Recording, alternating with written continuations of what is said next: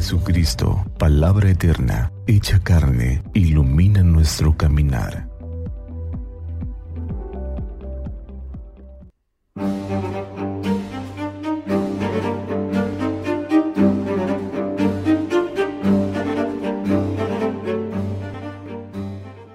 Del Evangelio según San Juan. En aquel tiempo Jesús dijo a sus discípulos, el que acepta mis mandamientos y los cumple, ese me ama. Al que me ama a mí, lo amará mi Padre.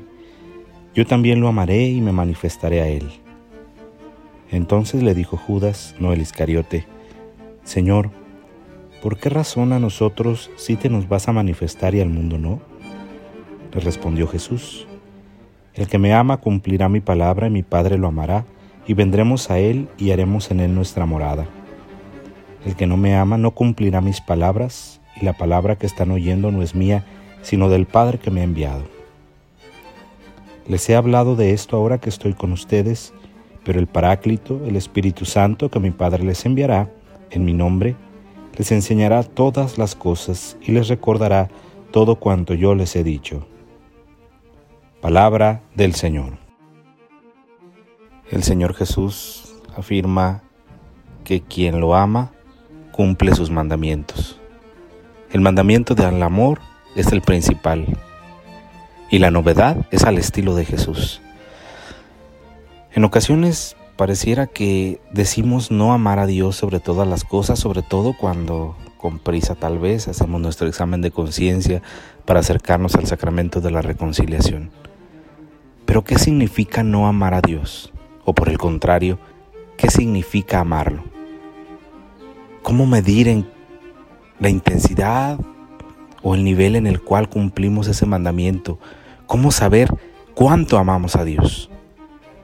Ciertamente, la medida está en el servicio, en el amor al prójimo, en la capacidad de renunciar a nosotros mismos, a la autorreferencialidad, al deseo de ser el centro y poner al otro, sus necesidades y su vida en el centro de nuestras acciones. Decimos que amamos a Dios y esto podrá ser creíble, incluso medible, en la medida y el nivel en el que nos acerquemos al otro y amemos a Dios en el rostro del que está frente a nosotros. Dios nos ama profundamente y sentir su amor no es solamente un, episodio romántico de la vida.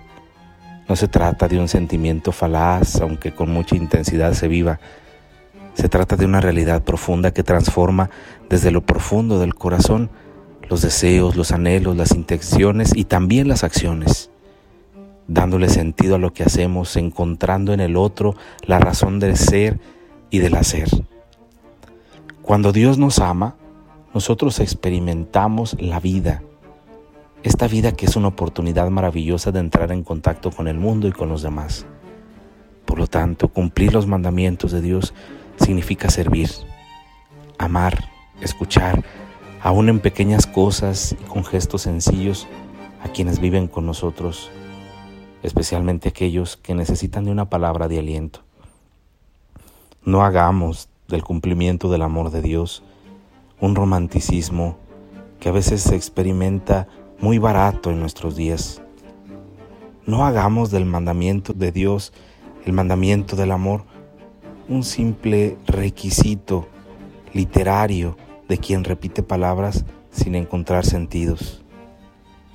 No hagamos del mandamiento del amor de Dios una realidad abstracta, porque el mandamiento de amar y el cumplimiento de las leyes de Dios se concretizan en el servicio, un servicio que ha de ser desinteresado, siempre volcado hacia el otro jamás encerrado en sí mismo.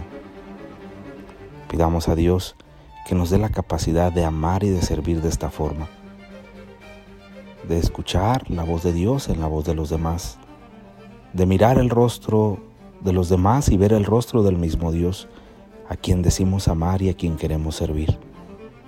Que sirvamos siempre y a todos, con la alegría de saber que el servicio nos hace buenos a nosotros y nos hace plenos primero a nosotros. Pidamos a Dios que nos dé la capacidad de cumplir sus mandamientos, para que así podamos amarlo a Él y Él habite en nosotros. Que así sea.